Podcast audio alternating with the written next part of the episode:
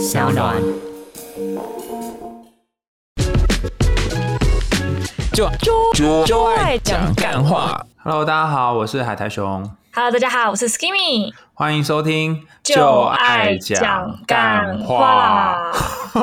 哎我这次离得比较近，这次我们两个的时间是离得蛮近的。对，以后我们都要一个字讲一分钟这样。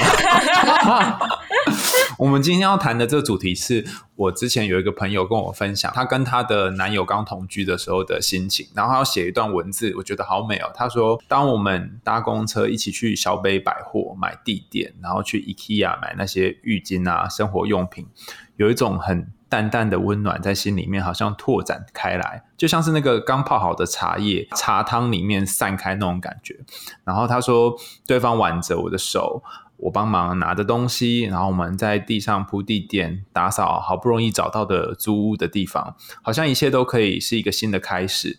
然后一切的停滞都可以在这里再次转动。我一直在找一个家，然后我们终于可以一砖一瓦的建立这个专属于我们的家。然后他在说这件事情的时候，就感觉到整个是幸福洋溢。你觉得同居是不是一件很浪漫的事？我觉得同居是，如果你跟对的人，就是适合的人一起同居，那就是非常浪漫、非常幸福。如果你同居呢，是跟一个不适合，然后就是其实也处的并不好的人同居，那就是居居了。那怎样叫做适合？是，我觉得就是在很多，因为有些人是你可能恋爱可以轰轰烈烈的谈，就你们两个可以就是谈古论今啊，然后就是你知道有很多思想上的激荡或者一些肉体上的激荡，但是呢，当你要落实到就是粗茶淡饭过日子的时候，他就是完全是一个没有办法跟你一起柴米油盐酱醋茶的对象。那那个时候就会有很多生活上习惯的摩擦，或者是维持这个家必须要做的一些努力的时候，他可能没有办法跟你用同样的频率或同样的步调，或者甚至是付出同样的努力。那那个时候就真的是居居哎。哎、我好难想象哦，就是两个人那么爱，然后住在一起，可能会有什么样的问题吗？我这边做了一个调查、就是在我在 IG 上问大家，同居之后你发现你最受不了另一半的习惯大概是什么？嗯那主要分成三类，就第一类是卫生问题嘛，第二类是作风问题，然后第三类是个性问题。我们先从卫生问题来讲好了，你最不能接受女朋友卫生习惯是哪样的？哦，我的有一个我完全不能接受，就是那个吃完东西之后把呃那些餐具什么都丢在桌上，然后不洗，或者是放在水槽不洗，我我一定没有办法。你应该有一个就是时间吧，比如说他如果在两个小时之内洗掉，你是 OK 的吗？我想想看哦，还是你要立刻马上？我差不多半小时内要看到它不见。嘿，对，嘿，对所以如果我们两个就没办法同居。没没没没，就 比如如果我们俩同居的话呢，你如果没有洗，我就会把它捡起来洗。那我就是每一天都变成你就是洗碗工哎、我就是 我就是我就是私定你，就是你知道看看不顺那眼那那我问你，你通常要放多久？放到我爽为止，但是通常不会超过，通常不会过夜了，就是睡觉前我会把家里东西洗好这样子。对呀、你不觉得它放过夜会长果蝇或什么东西飞来飞去吗？对，但是我可以接受是，如果今天真的太累，我会全部都冲一遍。但是我可能要洗就是真正细部的洗的话，我还是会先把它放在就是泡着这样。哦，原来是这样哦！对我就是没办法，我一定我就觉得桌上或是水槽很乱，我就是没办法安稳，就是一定要把它弄起来。所以我最不能接受的就是那个呃桌上很混乱，或是有很多食物在那里。这里还有一个人，他说的是，他说很讨厌他的另一半，垃圾啊，比如说外送啊什么的，这种就是留下来的残余物体都不丢，就放到发霉。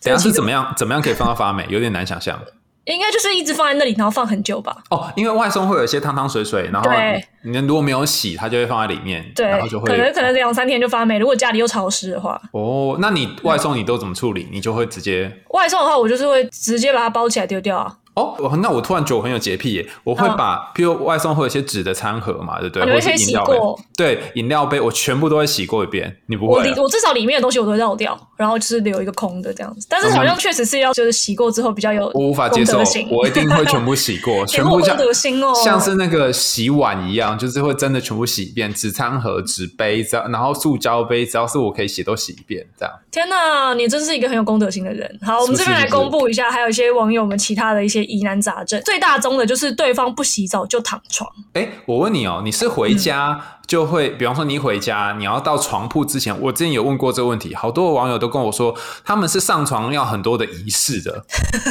就是要洗澡、沐浴、净身，然后只要上床之后就不要再下来什么之类的。你是这种吗？还是我不是哎、我是会评估，我会评估我今天就是我的身体状况有没有很脏。如果有流汗，比如说我去运动回来什么的，我就会先洗澡。那如果就其实也还好的话，那我就是换了睡衣，然后我就可以躺在床上，那、你会不换睡衣就躺吗？不会，所以你床上就是要配睡衣就对了。基本上是这样子。如果要不是穿睡衣，是穿外出服的话，那我会把我的床铺好，因为我的床工整的铺好是，因为我有两条棉被嘛，所以一条是在里面，它就会有点稍微折一下，然后另外一条是对折之后放在床尾，就是会整个会呈现一种 IKEA 家居布局的那种状况。那如果是不穿睡衣的话，就可以坐在棉被不会盖到身体的那一面。哦，你看你也有这个神奇的小癖好啊，就是反正不能不能够要弄碰到床铺盖到身体的那一面，不然会痒痒的，就对了。就是我自己会觉得很不舒服，我自己的第二次在躺的时候，我就觉得感觉全身都过敏了，哦，那你可以接受不穿衣服躺床上吗？要干净的身体就可以。哦，要洗完澡干净的身体这样。没错，没错。哦，好，那所以网友不能接受不洗澡躺床是什么意思啊？就是蛮多人都他是要一定要洗完澡才可以躺床，那他就没办法接受他的另一半不洗澡就躺床。就只要关于这个躺床的仪式感中间有出现一些意见分歧的时候，就很容易造成大家很受不了的这样子的一个问题。哎、可是我有点不能理解，是怎样？每一次要躺床都要先去洗一次澡吗？还是什么？他的意思应该就是这样子。如果你今天只是要比如躺在一个地方划个手机，那就躺沙发或者是坐椅子。哦，哈，那你有办法接受吗？你有办法接受每一次要躺床都要洗澡吗？我没有办法接受，而且你知道，就是我有一个非常有洁癖的，就我认识的人里面最有洁癖的是我外婆。我外婆以前还年轻一点，我们都还小的时候，她洁癖严重到什么程度？就她家里的沙发是用一个塑胶套套起来的，然后就是没有人可以坐那个沙发。然后我们大家去的时候只能坐在地上，或者是坐在一个很硬的板凳。然后我们想说，那你到底买沙发在家里是干嘛的？太扯了吧！哎、没有，不过现在想想有点道理啊。像有一些人买手机或买电脑，他不是包膜吗？对不对？那包膜不是永远都不会刮到那个表面，意思不是一样吗？不是，它这个比较像是我买了手机之后，然后我用一个塑胶壳把它装起来，然后我也没有办法就是触碰那个荧幕，所以它就是不能使用啊。天哪！所以哦，我知道那个沙发装饰用就对了。这个沙发就是装饰用的，或者是就是有一些贵客要来的时候，看到他买一个很贵的沙发，他就可以拿出来炫耀，说他没有啦，这个沙发很什么几十万这样子。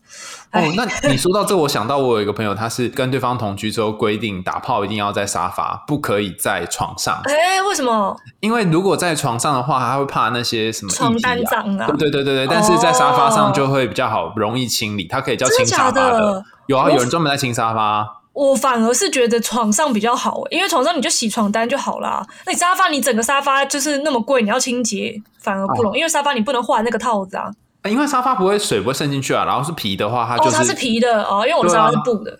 对对对，我那我就一定要讲一下那个床铺的问题，因为床铺还有一个状况就是说，如果你用床单，但是有些时候有些人他的那个液体就是只力透三分，它可能会 渗到里面去，所以有的还会里面不是有保洁垫吗？哦，对啊，有的就还要你如果要在床上，就还要放什么防水床垫之类的吧？没有，本来睡觉的时候下面就会铺一个保洁垫啊。什么？你要铺保洁垫？真假？你是你是宠物吗？不是不是，它嗯床的正确拼法不是是床就是床垫嘛，然后上面会先放一层就是可以套住的保洁垫，然后再把床单铺上去啊。哦，是哦，我家都没有这个哎，我都少了那一层。嘿，那我问你，你的保洁垫是可以防水的吗？好像不是哎、是不是？那还是一样啊。就是它万一如果尿床的话，可能应该还是就是对啊，应该当然力透三分。我之前就是因为有这种困扰，我还特别找你说那个，尿床的困扰。不是，是我家猫咪尿床困扰。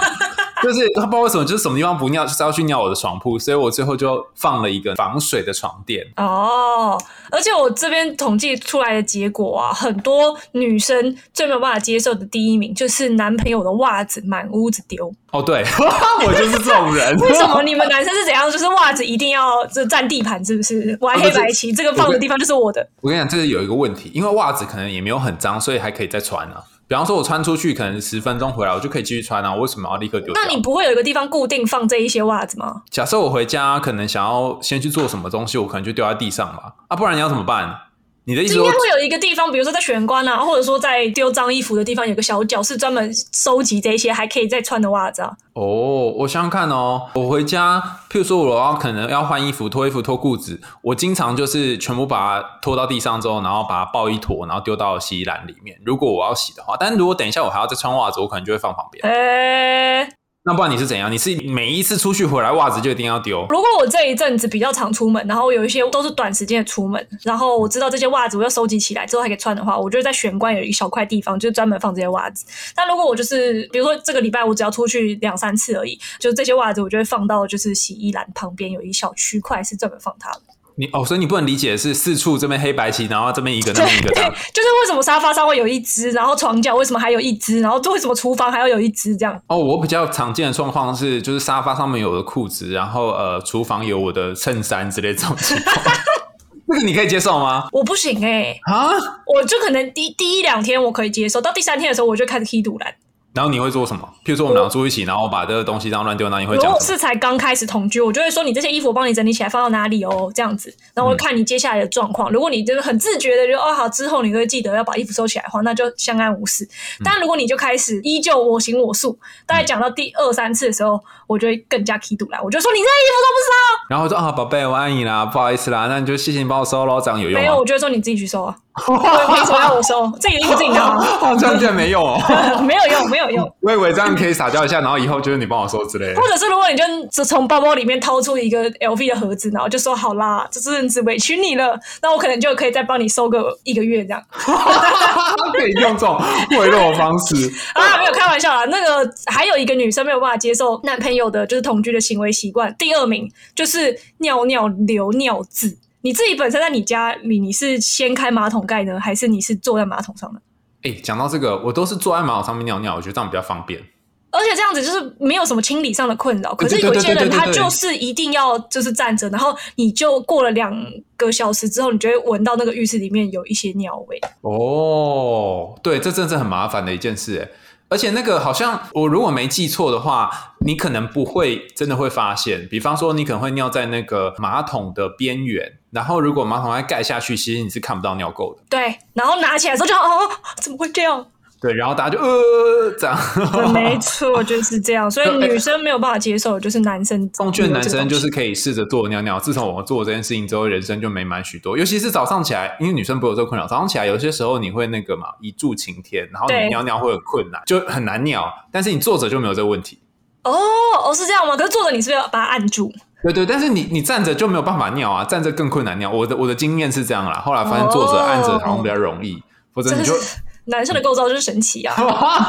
哎，我有一个朋友很厉害，他跟他女友住一起之后，他在家里面装了一个小便斗。哈，可是那就变成说谁的小便斗谁自己清洗啊？对，就就是他负责清小便斗，哦然后那可以然后然后他女友就负责洗那个马桶，这样子，两人就分、分工。啊那这样就不会有尿垢的问题啊！对，好像也哦，对对对，你讲到这，我突然想到，你可以接受那个吗？马桶上面有阴毛吗？这个我倒是还好，因为这个好像也没有办法，就是可是我觉得就是谁看到了你就把它播进去啊，如果是我看到我就把它播进去啊，如果他看到就播进去。但是如果每一次我看到都不是我的，那我就生气了。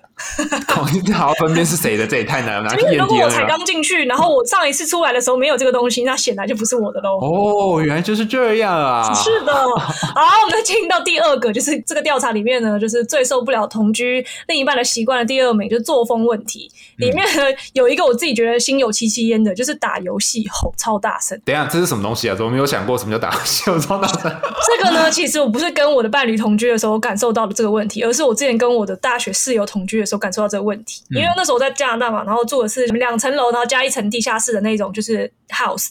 嗯那我自己住在二楼嘛，但是我的那个通风管呢，跟住在地下室那一位室友的通风管是连在一起的，所以呢，有时候他讲话太大声的时候，我可以在我自己的房间听到他在底下面讲话。还好他没有在旁边做别的事情。没有，他是一个欢乐的小肥宅这样。所以呢，有时候他就三更半夜打英雄联盟，然后打一打他就突然爆气，他就说 What the fuck，然后吼超大声，然后我就在床上被惊醒，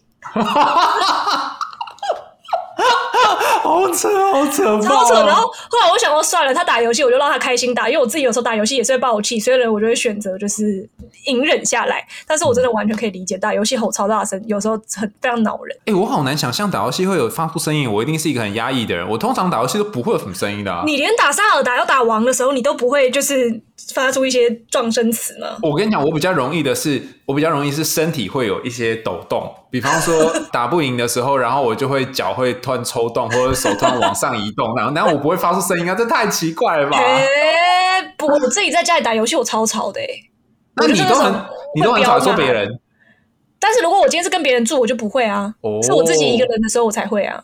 哦，好好，我这样感觉又有宣泄，感觉蛮好。那不对啊，那如果你们俩要住一起怎么办？就是要，如果是今天是大家没有在睡觉的时候，就可以吼超大声；那如果是要睡觉的时候，就不能吼超大声。哦哦，你好，你还有一个调控器官就对了，就是要自己注意一下啊。自己 mute 静音这样。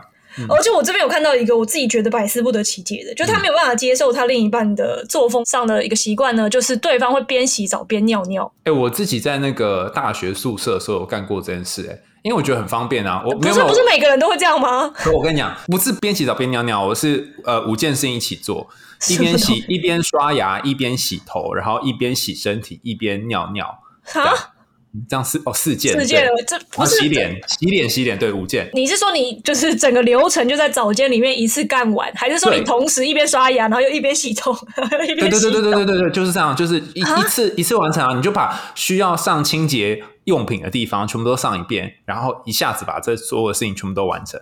可是上清洁用品要上的是不同的产品啊你左手这个是左手拿那个啊嗯洗发精啊，然后洗面乳就擦在脸上啊，然后身体上面就擦那个啊沐浴乳啊，然后用右手拿牙刷跟牙膏啊，然后一边尿尿，不是这可样吗？是你到底有多烂？不不，我跟你讲，那是那是有原因的，因为那时候我们在当兵又被训练说你要几几分钟洗嘛，所以我们就很拼命想要学会这个技术。哦，哎、我因为我之前有类似的经验，就是我之前是读住校的学校嘛，国中的时候读卫理女中，然后读了一年，然后后来呢就出现一个学校的都市传说，就是早间里有屎的传说。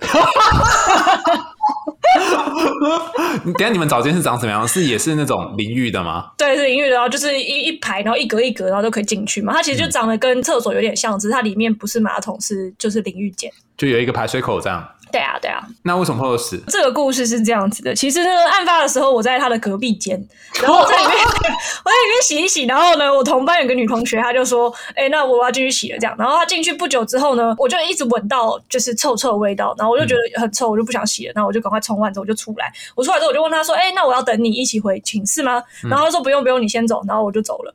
然后呢，我走了之后，后来我，就是社监就是匆匆忙忙的赶到，然后他就开始东问西问，后来呢，大家就是开始口耳相传，就说啊，早间里面有屎，早间里面有屎这样子。然后后来就问了一下是哪一间，然后因为他每一间那个浴室是对每一间寝室的嘛，就是如果你是比如说几号几号的寝室，你就只能用某一间早间，所以他很快就可以缩小范围找到那个人。然后于是那个女生就被带走了。哎、等等，我有我有一个很严重的问题，所以你们那个早间每一间一间隔下面是有连的吗？还是它是没有连通？有连的很危险，它万一没有连，没有连，他冲了水你就 GG 了。没有连，它它是封死的。哇，天哪！那、后来那个女生有承认吗？也不知道最后怎么样。后来那个女生承认，但是之所以会变成都市传说，是因为后来出现了一个模仿犯。太夸张了。对，第二次的时候，大家就想说，好，像再发生一次，那一定就是他嘛，而且是好像是在同一间的样子，然后所以就又去问他，他就说就不是我，然后所以呢，第一次他认了，第二次他死都不认，但是第二次就是一直没有办法抓到那个凶手，不知道凶手到底是谁，所哎、以你们就卫理女中。卫理女中是不是没有厕所啊？有啊，怎么了吗？那为什么？那为什么他需要在那里面上？对，我就不知道啊。而且，因为其实你知道最扯的地方是厕所就在澡间的对面而已，不是说你出来的那个对面哦，是你就是打开一个门，然后再打开对面的门就可以进去。所以他觉得连那一点点都忍不住，就是一定要在里面上，我就对了。不知道哎、我不知道哎、好，那讲回来，你可以接受你的男友在你们共同居住的那个浴室里面一边尿尿一边洗澡吗？可以啊，关我什么事情？但是他要洗的时候，那一个地方就归他、啊。啊但洗完之后，你会想象这边是他刚尿过了，你地地板上踩他的尿过，算他有可能有洗过。不是因为水就一直冲，那真的有差吗？因为我自己也是会边洗澡边尿尿的人，所以我觉得。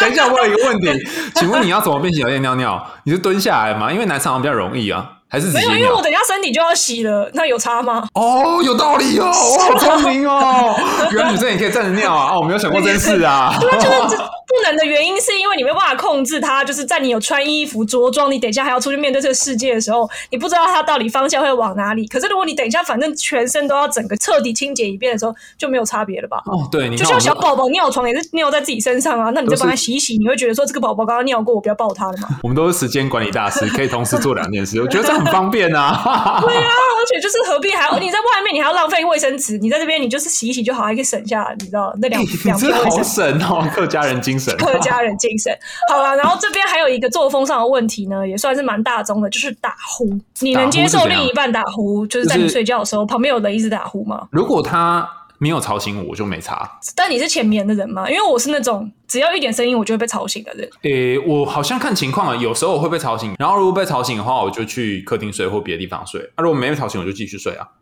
哦，你完全没办法吗？因为完全没办法，我一定会醒，而且我会非常躁郁，就是我会我会用手肘拐他，然后把他弄醒之后，我自己先睡着，这样。不不，这这这有一个问题啊，你跟对方交往的时候，你不会知道他会不会打呼啊，对啊，所以就是一件很困扰的事情哎、所以你必须在决定跟对方交往之前就问说：“请问你会打呼吗？”没有，或者是他其实后来他会不会打呼，会影响到关系的满意度。那当关系的满意度持续被影响到降到一个超过一定程度的时候，就可以分手。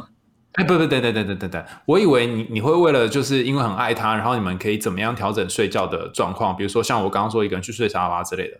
我目前好像没有遇到这个问题。目前好像我遇到就是会打呼的前男友，他刚好也有很多个性上让我后来相处之后没有那么开心的事情，然后就分手了。真正交往比较久，然后有进展到同居很一阵子的男友，都刚好是睡觉蛮安静。哦，那如果第你第一次发现他会打呼，你会怎么做啊？因为你也不知道后面会怎样嘛。我觉得在晚上睡觉的时候一直把他叫醒。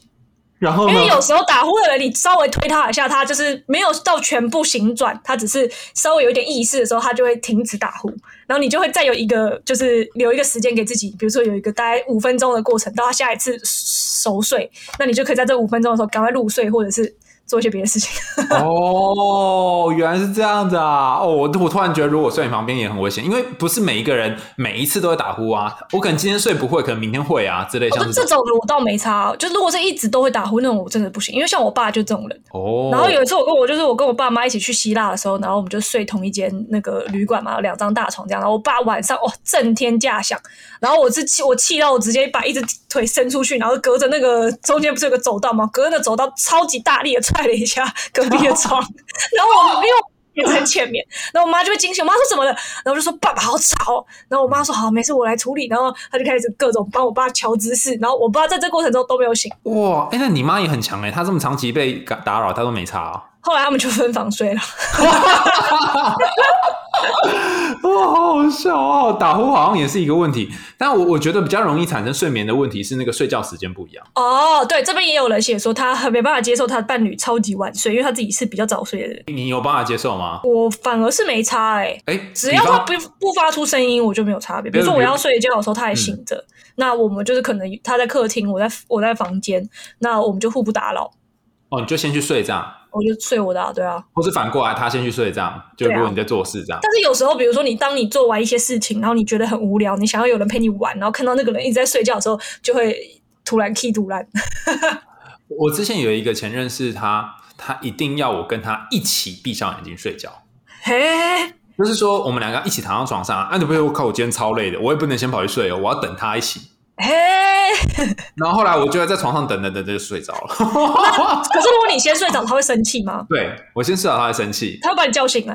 叫对，他醒说你怎么可以先睡？你怎么没有等我？这样，你你可以接受对方先睡嘛，或是你先睡嘛？他没有办法。我们啊，那你们后来是怎么搞定这一切的呢？后来我就不理他，我就先睡了。那他不就一直生气吗？对啊，对啊，对啊，好像他很慢慢适应了，这这超难的，怎么可能有办法？而且有些时候他会想先睡啊，比方说有些时候我要我要做逼迫你一些事情，现在立刻马上啊，上这个太闭上难了眼。睛。对啊，然后我就觉得哦，这哦，我知道为什么，因为他也是很浅眠的人。比方说，他如果先睡觉，然后我晚一点进来，他就被我吵醒。哦，那么浅眠哦。对，然后如果是我先睡，他会觉得我把他丢下来了，为什么这世界上只有他醒的？哦哦，好，那真的真的就没办法欸。你你没有这种感觉吗？你没有觉得说，哦，我有没有一起入进入梦乡这种？我觉得只有在刚热恋的时候会想要，就是什么事情都同步一起做。但是当那个热恋就是趋于稳定的时候，你就会觉得，啊有时候当他在睡觉，你可以享受一个难得的一人 一人空间的时候，也是蛮不错的。哦，对了，这这也是有道理。嗯，对啊，好，然后再来还有一个，就我觉得比较不像是习惯问题，比较像是已经上升到个性跟一些作风，就是模式层面的。有人觉得对方私底下私生活太废了，他觉得对方都不求进步，然后他就觉得很受不了。怎样叫做不求进步啊？可能就是他都说他给我的例子是说，他每次下班回家，然后就看到他的另一半都在那边玩手机啊，然后也也不去干一些正经的，就是精进自己的事情，然后他就会觉得对方很没营养。哎、这个我没有办法接受。哎，我好像因为我很难接受自己很废，所以我无法接受别人很废。如果我的女友是一个很废，然后在家里面什么时候不做，我也会觉得好像哪里怪怪的，然后会希望他来做点事。真的假的？可是如果如果她本身假设说这个女生她的人人物设定是这样的，就是她家里很有钱，然后她爸爸已经跟她讲说，没关系，我觉得女儿这辈子就是不需要工作，你这辈子不工作都没关系，爸爸养你。然后呢，所以呢，她也是一个很可爱的，就乐天派的，就是小千金这样子。然后呢，闲暇时候就喜欢就是弹弹琴啊什么的，其他时间就看看电视剧，然后玩玩手机。但是就是她也不会去想要找工作，或者是继续精进自己的情谊。这样你是 OK 的吗？我不行哎、我觉得我一定要，就是我的想象是我的另外一半他要有一个自我认同，那这自我认同可能是工作上或专业上，或是他某一个能力上面很擅长的东西，然后这个社会上需要他，或是他有某种价值或意义感。我这样我会要求太多。哎，你这哎、这个要求真的是蛮多的。那那那那我反过来问你好，如果有一个小白脸或是一个呃小狼狗，他就在你家里面，然后每天什么时候不做，他家超有钱，公子哥，然后开个车子出去那边兜风，这样你 OK 哦？他如果要帮我做家事的话，可以。真的哦？那你不会觉得他这个人好像人生没有什么实现价值吗？不是，可是因为我我会看个性，因为我刚刚说的那个是我真实存在的一个朋友，然后、因为其实一般来说我也会就是变成朋友嘛，我可能会觉得说啊，你是不是应该也要找到自己的方向啊或什么？可是他是唯一一个，我觉得因为他的个性跟他的家世跟他整个呈现的状态实在匹配的太好了，我觉得他就是一个乐天，然后很有福气，然后就是什么都不需要做的就是小天使，那我就不会太苛求他。我觉得男生跟女生会不会有点不一样？当你看到一个男生他没有什么呃工作上面的重心，好像社会刻板印象就会要求这件事吗？你你不会 care 这个吗？如果他整体呈现出来，就是他是一个比较喜欢一些艺术啊，然后就是觉得在家里安居乐业就好啦，然后反正他这辈子也就是不愁吃穿，就是来享福的。那其实如果我已经认知到他他的人是这样，而且我也觉得他不会出现什么太大的问题，那就没差。哦哦，那你接受度还蛮广的。我我觉得我这真的是没办法。我我之前有遇过一个人，他就是我们在交往的时候发现他好像没有什么特别想做的事情，然后也没有什么专业，然后常常就是呃每天都出去玩啊，喝下午茶这样。我就觉得啊、就算你很有钱，我好像也没办法，因为我我好难跟你去谈一些你生活当中在意的事情，就很无聊啊。哦。对啦，是会有一些就是话题上的差异。对，嗯因为我我自己本身最没有办法接受是，如果他是一个这样子的人，但是他跟我很聊得来，那其实都没有问题。如果他是一个这样子的人，但是呢，我没有办法跟他聊一些深刻的东西，那就不行。哦但是跟他努不努力没有关系，可能是跟他整个人的认知的模式是有关系的。所以可能也还要看他跟你的话题共同的程度这样子。对啊，而且然后这个的话就会延伸到我们第二个，就是在个性问题上，网友们不能接受的点，就是他觉得对方管太多了，你连我私生活都要管。住海？边嘛，就像你这个管人家就是私下太费啊什么，就算是管人家私生活。跟朋友聚会这算私生活吗？跟朋友聚会，你是怎样管人家？你就叫他不能去吗？比方说，呃，今天如果我要跟我兄弟去喝酒，这个你会管我吗？不是，这有很多的。如果今天我们两个都没事，然后也没有什么已经说好的事情，嗯那你要去就去啊。但如果是你有跟我一些我已经跟你说好的事情冲突到的话，那就不行啊。就是我们两个本来约好今天晚上要去一起去散步，去河边划小船，然后我突然说我要跟我兄弟去喝酒，这样就不行。这样我就会视情况，看我那天心情好不好。如果那天心情很好，有点没事啊，你就你就去吧。那我今天已经心情很不好，或者我已经很不爽你了，我就会大做文章。说你说为什么？为什么比较好？你说吧，为什么？那你就是那种不会管对方私生活的人啊，因为听起来就就算他自己要去干嘛，好像你也没差。对，但是就是很会，女生会有一些，男生应该也有啦，就是会有一些微妙的心境啊。比如说，你刚好这阵子你都已经觉得你们两个人的关系有一点点疏离了，本来那个关系满意度就有一点点降低了，然后对方还在就是某一些关键时刻说、啊、我要跟我兄弟去喝酒，或者是啊跟我姐妹去夜店啊，那你当然会生气啊。哦，我以为你会问那种，比方说你跟你兄弟谁有几个，有女生吗？这种问题。我不会问的，我会我会旁敲侧击的问说，哎、那你们就去哪啊？啊，你们几个人什么之类的。然后如果我真的不想知道，那我就不会问。哦，那你你刚刚但是我会非常仔细的研究他之后发的线动。什么意思？因为你知道，有时候限动就朋友 take 他，不是会照就是有谁吗？你就可以看到那一局的大概的人口组成。如果那一局都是男的，那之后线动没什么好看。但如果有些女生，就可以从那些线动里面看到这个女生坐的离他多远，然后他们如果坐的很近的话，他们有没有碰在一起啊什么之类的，就是可以从线动上找出端倪。因为如果是直接问他，有时候他会你知道顾左右而言他，或者是避重就轻，所以直接看照片比较快。哎、靠！我突然发现一件事，哎，就是说，如果你女友不问你的话，那你就要更小心了，因为她会，没错，你可能就连线动都不要发，但你都不发线动的话，她会想说，哼，她为什么不发线动？而且可能别人会发，你还哎没错要规定你家的那个兄弟不可以做这些事情，太危险了。没错，但是你知道，就是好的兄弟跟好的姐妹都会 cover 你。比如说今天有一个人一定不能被拍到，他们就都不会拍那个人。从头到尾就会那个这个都不会出现。没错。那你说私下生活模式，除了这种出去聚会，还有什么？好难想象啊。还有就是像刚刚说的、啊，你整个对人生的一些规划，包括说你在家的时候，你有没有时间拿来可能读一些书，或者说学一些额外的东西，或者是呃有一些自己的兴趣爱好等等的，这些都是啊。那如果对方管你管很多，就是这些，你不论要学什么，要上什么课什么，他都会管你，你就会很在意。对，我就觉得关到底关你屁事。哈？什么？因为你也不会管对方。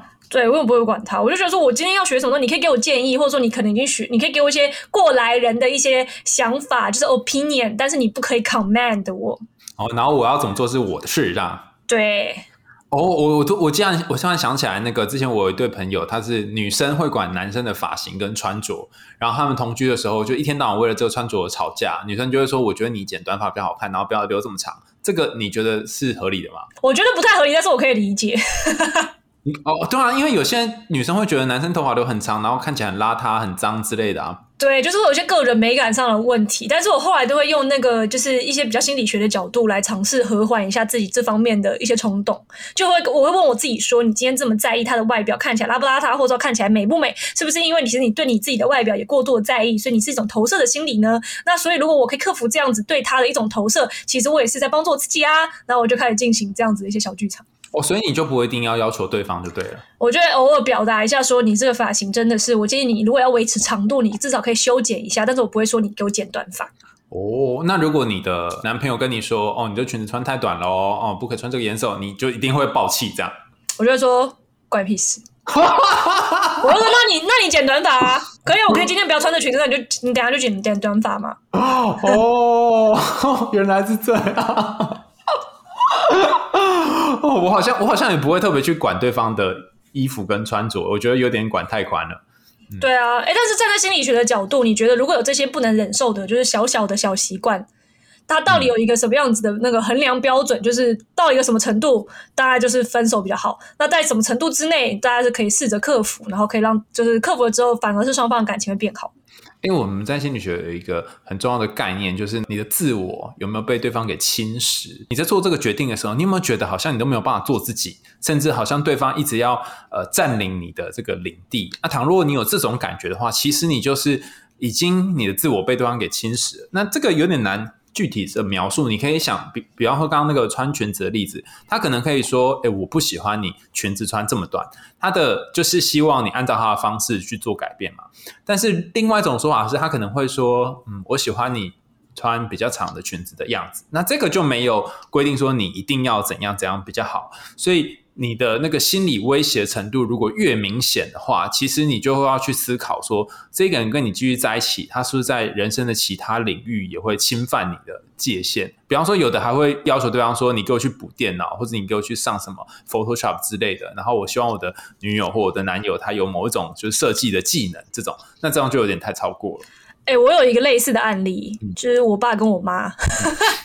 事情是这样，就是因为我爸是一个就是非常努力向上的人，所以他刚跟我妈结婚的时候，他就觉得我妈每一天就是下班回家就在那边看连续剧，他就觉得不是生产，然后他就一直逼我妈在事业上可以怎么样怎么样啊，然后就是为什么在家里就是私底下时间不能多读一点书啊什么之类的，然后我妈就会觉得说你为什么要管我那么多？但是呢，因为又很崇拜爸爸的一些事业上的能力，所以就是还是会努力想要改变自己。所以呢，就是唐琪就是经过了十几年这样子不平衡的压榨之后，现在妈妈就绝地大反攻。他去学很多东西吗？他没有学很多东西，他就是现在当爸爸已经没有办法，就是失去妈妈的时候，他就会说 今天自己煮饭，然后我爸就只能只能自己去煮饭。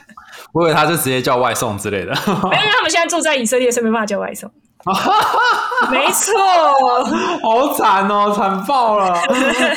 有，我记得我之前听你说嘛，你妈就被带去帮就帮她煮饭嘛，对不对？你妈对你爸超好的。对，但是现在就是妈妈开始回想到过去，就是曾经自我被侵蚀的这些过往的时候，有时候会拿出来数落我爸。那我爸就说：“好，对不起，就是以前也是我，就是有一点太意气用事了什么的，就无限道歉轮回。哎、可是讲这么多，我觉得好奇怪、啊，为什么会考虑要同居啊？你有考虑过，比方说你以前跟谁同居的时候，然后你是为什么要做同居这个决定吗？就是其实两个可以分开住，不是挺好的吗？同居有什么好处？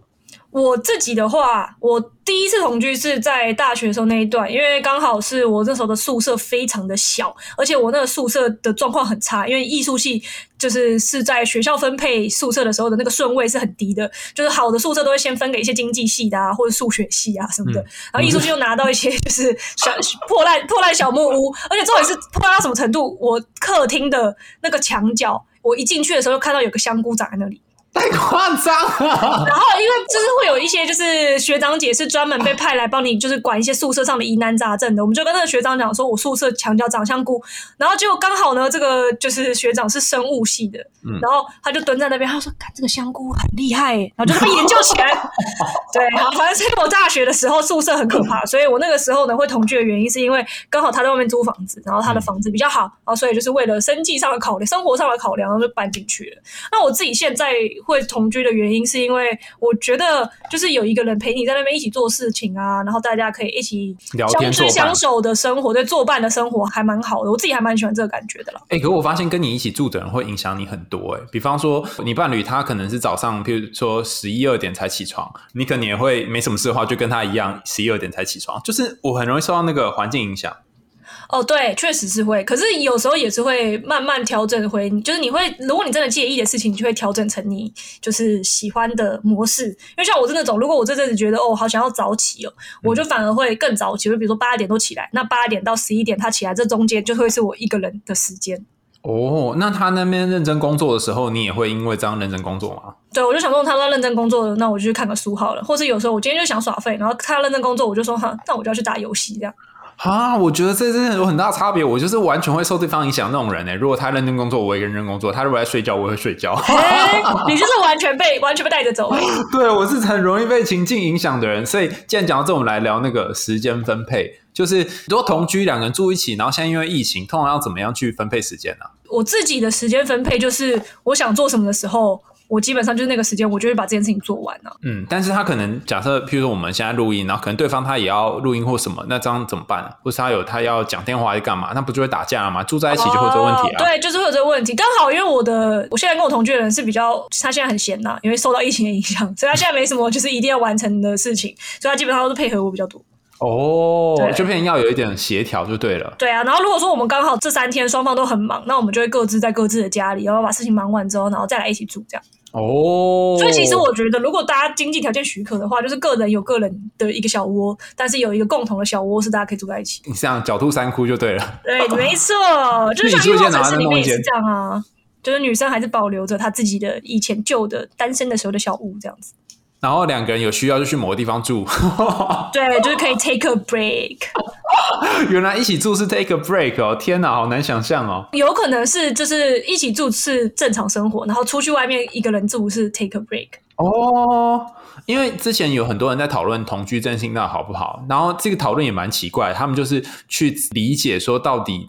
同居这件事情是不是一定要结婚？就发现同居的人好像不一定会结婚，有一些就是因为经济上的考量，所以没有办法结婚。那有一些人就发现，就是因为住在一起之后，发现生活习惯不一样，所以反而就没结婚。可是婚前如果先同居的话，那它是可以帮助你让婚后的满意度提高的吗？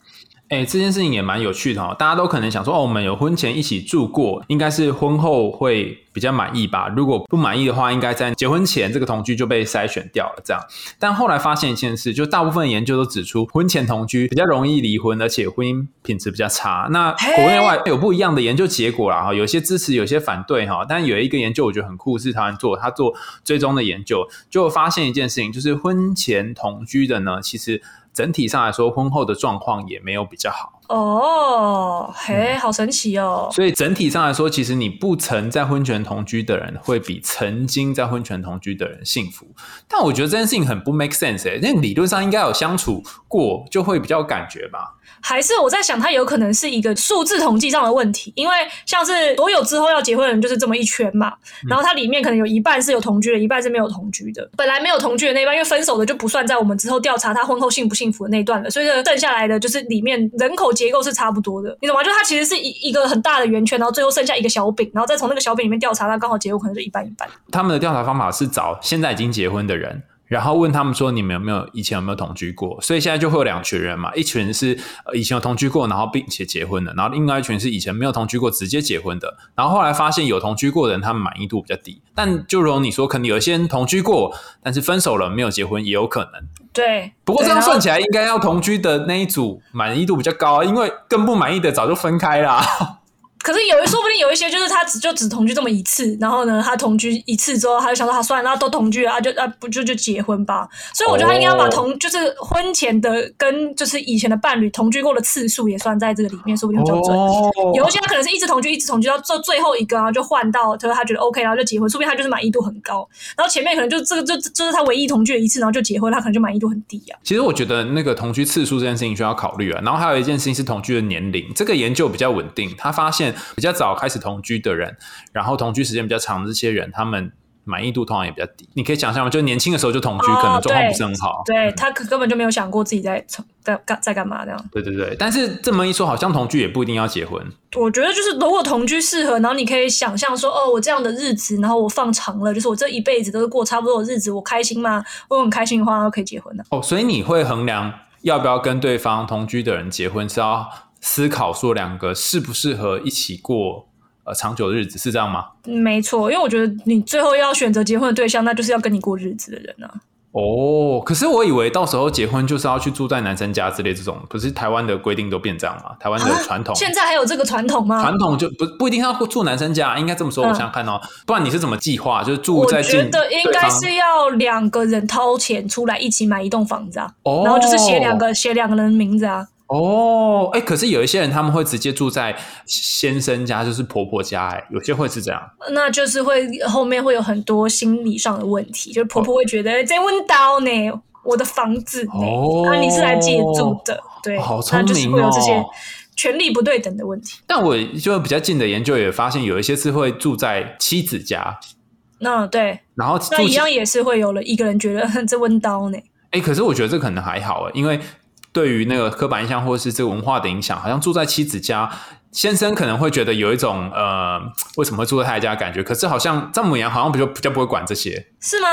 对啊，因为你你嫁进来叫做媳妇嘛，然后媳妇有很多的婆媳的规定啊，但是呃，女婿好像比较少一些传统上面的规定跟呃想法。因为我现在听到就是年纪相仿的人的妈妈还是会 care，就女生的妈妈还是会觉得，就是你为什么要为自己买不起房，然后为什么要来住在我们家这样子？哦，所以讲而且这样吵架的时候，女生就可以跟男生说：“你给我滚出去。”那他就嗯不得不滚。所以我觉得最好还是大家一起掏钱买一栋就是属于你们两个人的，那就没有人可以在吵架的时候说你给我滚出去。哦，所以要有两个人有共同的一间房子，然后就不会有两家的任何一家人来入侵这样子。我觉得这是最理想的做法吧，但是还是有很多现实考量，可能他没有办法完成这样子的事情。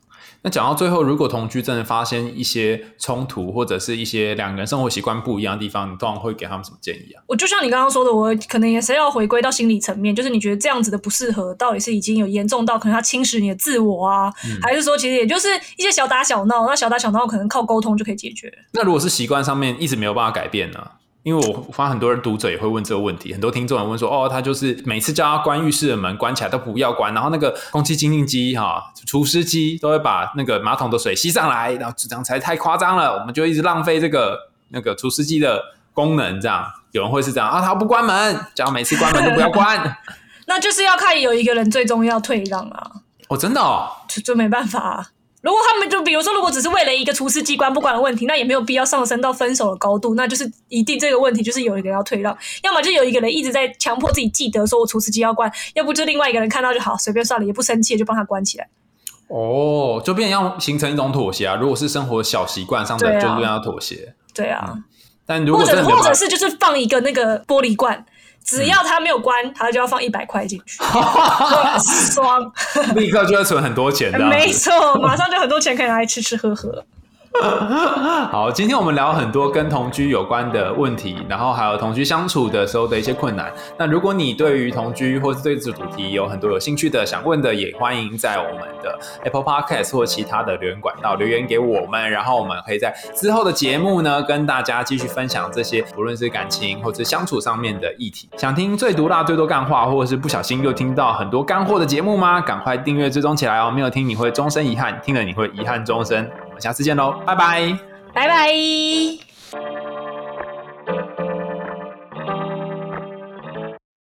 慢慢我们会发现，有一种幸福比轰轰烈烈、刻骨铭心的恋爱拉扯更加珍贵，那就是一起好好过日子的幸福。关于同居，真正的问题是你想要找一个爱人，还是一个可以跟你共同生活的人？